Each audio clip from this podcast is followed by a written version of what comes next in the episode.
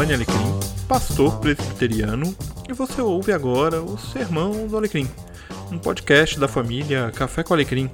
Para saber mais, acesse giovannialecrim.com.br. Um grande abraço e que Deus abençoe você com mais esta mensagem que eu preguei.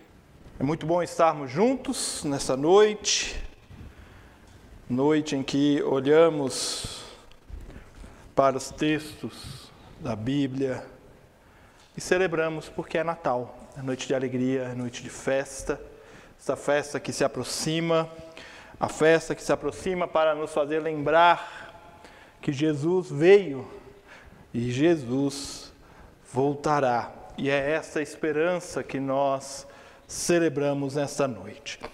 Livro do profeta Miqueias, capítulo 5, do segundo até a primeira parte do quinto versículo. Miqueias, capítulo 5, do segundo até a primeira parte do quinto versículo.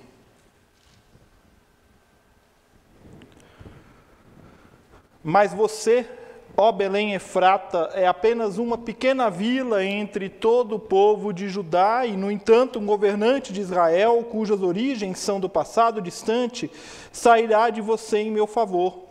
O povo de Israel será entregue a seus inimigos até que a mulher em trabalho de parto dê à luz. Por fim, seus compatriotas voltarão do exílio para sua própria terra. Ele se levantará para conduzir seu rebanho com força, com a força do Senhor e a majestade do nome do Senhor seu Deus. Então seu povo viverá tranquilo, pois ele será exaltado em todo o mundo e será fonte de paz. Livro do profeta Miqueias, um profeta nascido na cidade de Moresete, a 33 quilômetros a sudoeste de Jerusalém. Atuou por volta dos anos de 730 a 700 antes de Cristo. E se você for ler os sete capítulos deste livro do profeta, você vai ficar em dúvidas se Miqueias ele atuava no reino do sul, em Judá, ou ele atuava no reino do norte. E se você fizer uma leitura ainda mais atenta, você pode encontrar neste livro a possibilidade de ter dois Miqueias. Independente disso, o fato é que o livro pode ser mesmo dividido em duas partes. Do primeiro ao quinto versículo, nós vamos ver Miqueias falando sobre o reino do sul, sobre Judá. E as temáticas deste profeta se assemelham muito às temáticas de um outro profeta contemporâneo seu, chamado Isaías. Nos capítulos 6 e 7, as temáticas são mais relacionadas ao Reino do Norte e também se aproxima muito a um outro profeta, também do seu tempo, o profeta Oséias. O livro do profeta Miqueias, ele vai alternar denúncias e mensagem de salvação. E assim ele vai apresentando a sua profecia. A Síria é um reino crescente na região. Samaria, no Reino do Norte, está em vias de ser tomada. Aliás, é durante esse período, entre 730 e 700, que Samaria é invadida, em 722, e o Reino do Norte nunca mais volta a ser é, organizado, volta a ser reconhecido. Em Judá, Enquanto isso, para a gente recordar nossas aulas do panorama da história de Israel, enquanto isso em Judá, o que acontece é a corrupção tomando o palácio e o templo. E é neste cenário de invasão, de notícias de terror, de notícias de guerra, de corrupção interna no palácio, no templo, é que Miqueias, este profeta que vem do interior de Judá, vem trazer a sua mensagem. E o nosso texto fala sobre a promessa de um pastor, um pastor que vai se levantar para conduzir o seu rebanho com a força do Senhor e a majestade do nome do Senhor, seu Deus. Este pastor que se levanta é um pastor humilde, nascido lá na pequena cidade de Belém, Efrata. Cidade onde nasceu Davi, o rei Davi. Efrata é um nome bastante interessante. E talvez aqui Miqueias esteja jogando com as palavras, porque Efrata, pode, alguns comentaristas vão dizer que pode ser o nome de Belém, mas não faria muito sentido dizer, ah, ele nasceu lá em Belém, Belém, né? Não. Ele nasceu em Belém, Efrata. Por que Belém Efrata? Porque Efrata vai fazer referência a Ruth. Lá da história de Ruth, do livro de Ruth, faz referência a ela, ao seu povo e à sua origem. Ora, Belém, Efrata, uma pequena vila entre todo o povo de Judá, e, no entanto, um governante de Israel cujas origens são de um passado distante cuja origem está ligada a uma promessa distante, mas que tem uma raiz num passado distante, fazendo referência ao rei Davi.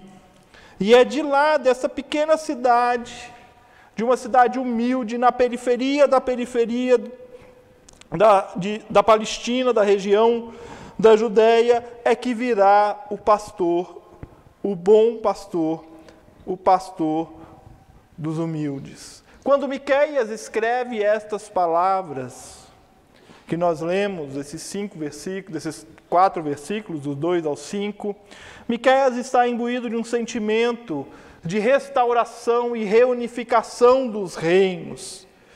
No entanto, alguns séculos depois, Mateus ao escrever o seu evangelho, vai olhar para esta profecia de Miqueias e juntar a profecia de Isaías para dizer: não, não é a reunificação de dois reinos que fala este texto.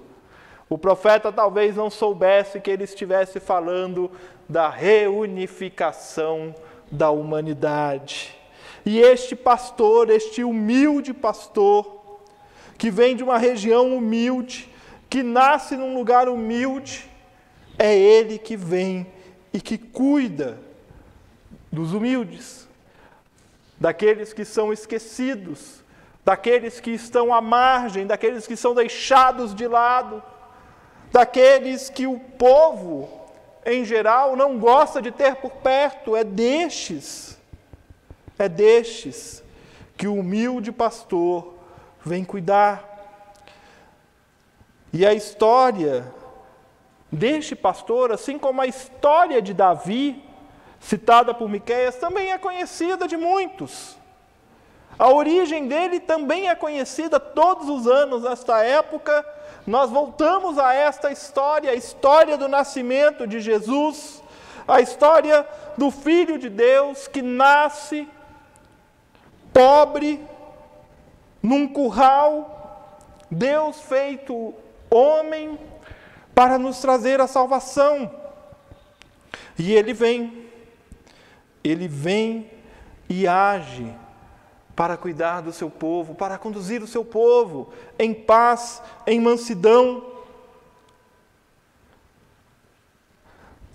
Miqueias continua na sua profecia, e este pastor, que é um pastor que vem de uma cidade humilde, de uma pequena vila, de linhagem real,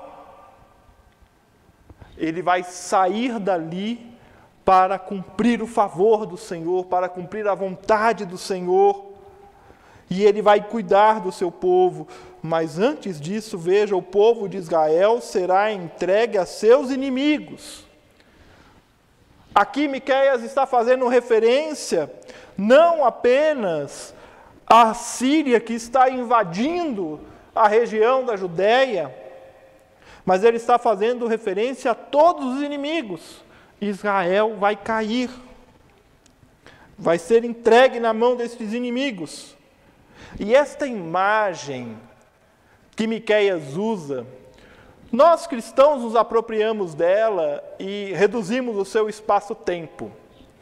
Mas a imagem que ele usa, até que a mulher em trabalho de parto dê à luz, este trabalho de parto, estas dores que o povo está vivendo, é um trabalho de parto longo. E neste caso, e olhando da maneira como nós olhamos para este texto como cristãos, é um trabalho de parto que a luz só vai acontecer lá em Belém, naquela estrevaria, conforme as crianças cantaram há pouco. O exílio aqui é anunciado, ainda não havia acontecido, o povo vai ser entregue aos seus inimigos. Mas agora Israel está sofrendo as dores, e ele vai sofrer essas dores, mas virá a salvação a salvação chegará. Portanto, não desanime. Não desanime, porque os compatriotas voltarão do exílio para a sua própria terra. Aqueles que estão afastados, aqueles que estão distantes, aqueles que estão andando errantes por esse mundo serão trazidos de volta. E aqui Miqueias deixa uma mensagem poderosíssima para mim e para você nesta noite. Ele diz para mim e para você hoje, no século 21, que não há exílio que você esteja vivendo, não há prisão que você esteja enfrentando, não há dor que você esteja passando, não há solidão que você esteja vivenciando, que o nascimento de Jesus não tenha posto um fim nele. Não há. Não há. Não há exílio que impeça o cuidado do pastor Jesus. Não há dor que o pastor Jesus não possa consolar. Não há solidão capaz de impedir a presença de Jesus conosco. E Ele cuida de nós. E é por isso que Ele vai se levantar para conduzir o seu rebanho. Eu gosto muito da imagem profética a respeito de Jesus, porque a imagem profética a respeito de Jesus tira a dimensão pessoal e traz a dimensão do povo, a dimensão comunitária. Salvação não é uma ação individual. Nós não somos chamados para o eu sozinho. Nós somos rebanho deste pastor que age com força, com majestade. E por que, que ele age assim? Por que, que é assim que ele conduz o seu rebanho? Por que, que é com força? Por que, que é com majestade? Porque ele vai nos levar para a tranquilidade. Olha, não tem como ler essas palavras e não nos lembrarmos do Salmo 23 o pastor que conduz o seu rebanho com força, que passa pelo vale da sombra da morte, que vence os perigos, que leva o seu rebanho até os pastos verdejantes, onde vai ter água tranquila. E como a gente almeja por dias tranquilos, não? Como tem sido conturbados esses últimos anos, como tem sido difícil estes últimos anos, como tem sido muitas vezes insuportável para muitos de nós. Ô oh, Senhor, como nós desejamos essas águas tranquilas. Mas Ele nos chama, a mim e a você, e Ele está nos conduzindo apesar das dificuldades, apesar dos problemas, apesar das circunstâncias, eu não sei qual é a dificuldade, o problema que você enfrenta que hoje tenta roubar a sua paz, mas eu quero te dizer que o bom pastor, Jesus, ele está conduzindo a nossa vida. E é por isso que nós vamos viver uma vida de tranquilidade. E esta não é uma promessa para se concretizar lá na vida eterna, lá no futuro, não. Essa é uma promessa para hoje. Tome posse dessa promessa hoje. A tranquilidade que o Senhor pode te oferecer em meio às tribulações, em meio às dificuldades. É uma tranquilidade que vem da comunhão, é o povo que vai viver tranquilo. Então, nós, como povo de Deus, necessitamos auxiliarmos uns aos outros, ajudarmos uns aos outros, a criarmos o um ambiente para que a tranquilidade aconteça, para que o nome de Jesus seja exaltado em todo o mundo, para que a paz dele reine em nossa vida. Ah, mas pastor, nós vamos encontrar dificuldade no caminho, muita dificuldade. Nós vamos passar por momentos difíceis. Vamos. Como vamos? O pastor Ed René Kivitz escreveu um livro muito interessante, chamado O Livro Mais Mal-Humorado da Bíblia. Eu gosto muito desse livro, que é o livro de Eclesiastes uma série de mensagens que ele pregou sobre Eclesiastes. Nesse livro ele diz que aquele que não entende o mundo em que vive, que não encontra bases para a segurança absoluta, esse pode confiar na bondade de Deus. Então, quando você olha para o mundo ao nosso redor e você não está entendendo mais nada do que está acontecendo, é tanta informação, é tanta olha, é para cá, é para lá que a gente tem que pensar, é nessa direção que a gente vai, é naquela. É você que está dando fake news, não é você que está falando fake news. Quando a gente tem tanta desinformação, tanta confusão ao nosso redor, saiba que você pode confiar na bondade de Deus diante disso tudo. Saiba que o Senhor tem o caminho certo para nós seguirmos, porque é Ele que se levanta para conduzir o seu rebanho. Eu quero concluir essa mensagem dizendo a você que o advento é tempo de nós proclamarmos que o pastor está conosco, nos conduzindo. As adversidades são grandes, mas nós somos conduzidos na força do Senhor. Não há problema capaz de fazer frente à força do nosso Senhor. E Ele não nos conduz para mais problemas ou mais adversidades, Ele nos conduz para uma vida de tranquilidade. Talvez aqui a gente possa lembrar das palavras que Jesus nos diz: Tome o meu jugo, porque o meu jugo é manso, é suave, é leve, é tranquilo, é fácil de carregar. O meu fardo não vai te machucar.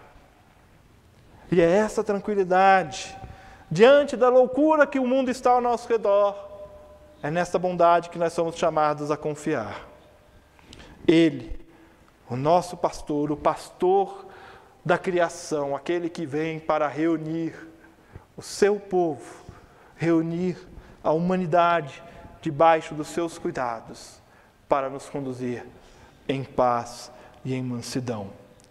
Os dias são atribulados? Como são? Os dias são difíceis? Oxe, demais.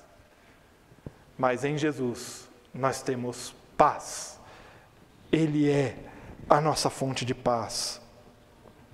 Por isso, diante da escuridão, diante da dificuldade, diante dos problemas, você e eu podemos ainda assim cantar que esta é uma noite de paz. Eu quero convidar o conjunto que ensaiou já para se colocar aqui à frente. Eu vou pedir a gentileza de apagarem as do templo. Você ouviu o podcast Café com Alecrim. Eu sou Giovanni Alecrim, pastor da Igreja Presbiteriana Independente do Brasil e um apaixonado pelo texto bíblico, e eu convido você a conhecer melhor os meus conteúdos em giovannialecrim.com.br. Um grande abraço e seguimos juntos, aprendendo com Jesus a leveza de viver.